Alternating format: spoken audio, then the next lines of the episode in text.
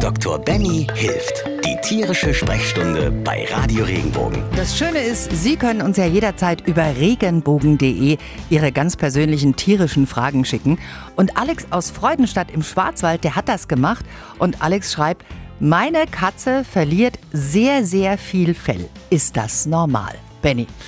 Fellverlust kann einfach ein ganz normaler Effekt sein von dem, ja, erst war eine Hitze, dann war wieder kalt und so weiter und so fort. Also es gibt ja schon den Fellwechsel, wo du sagst, vor dem Winter verlieren Richtig. die ihr Sommerfell und Genau. nach dem Winter verlieren die ihr Winterfell. Also das wäre so zweimal im Jahr, die relativ normal Richtig, sind. Ne? richtig. Das ist so das Normale in der Regel, was man wahrnimmt. Wenn es natürlich prinzipiell so ist, dass man wirklich so das ganze Jahr über extrem viele Fellfussel überall findet, auch extrem viel, also was ja so ein typisches Beispiel ist, gerade Langhaarkatzen, die lecken sich ganz viel, dann erbrechen die ihren Fellballen. Übrigens gar keine Krankheit, ganz normal. Das darf sich ja auch nicht im Magen festsetzen. Maltpaste ist da ganz wichtig oder bestimmte Leckerlis, die das Ganze durch den Darm durchtreiben oder nach vorne wieder raus, was wir nicht so toll finden.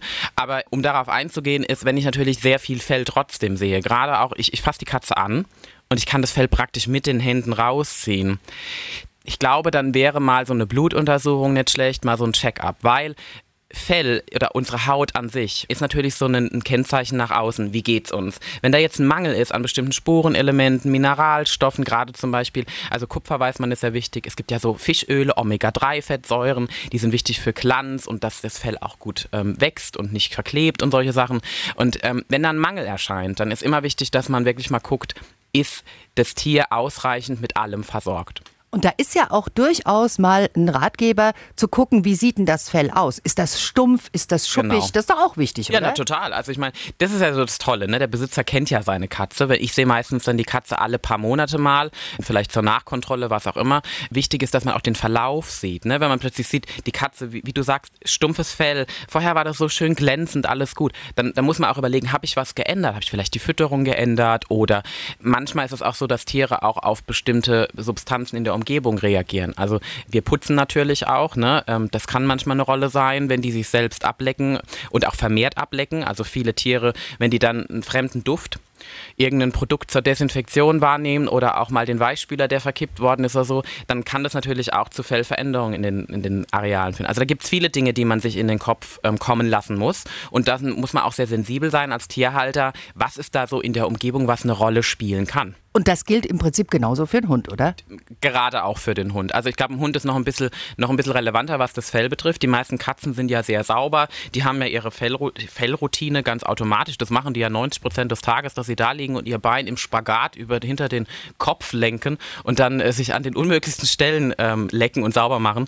Ähm, bei den Hunden ist es natürlich nochmal eine andere Sache. Aber die meisten Hunde, da, da, das, da, da sieht man das noch viel schneller und viel mehr. Und die kommen ja mit viel mehr in Kontakt auch in der Außenwelt. Ne? Also mit, auch mit, mit Pestiziden und solche Sachen. Ich will jetzt nie den Teufel an die Wand malen, aber das ist auch sowas, was eine Rolle spielen kann. Was hältst du von diesen neuen Unterfellbürsten? Da gibt es so Kämme, ich habe die jetzt auch mal benutzt. Ja. Und das holt das Unterfell raus. Und das ist wirklich so, dass man sagt, dass die Katzen sich dieses Unterfell nur schwer selbst rausholen können. Und wenn ich da drüber gehe, ich habe eine Handvoll Fell in der Hand, sind die okay? Die haben eine Fähigkeit, weil die Klingen, also die, das sind so eine Kombination aus Klinge und Kamm. Und was die machen, ist, dass man, man geht damit sozusagen auf den Grund unter die Haut und man muss da auch sehr vorsichtig sein, weil sonst verletzt man das Tier und man holt das Unterfell raus.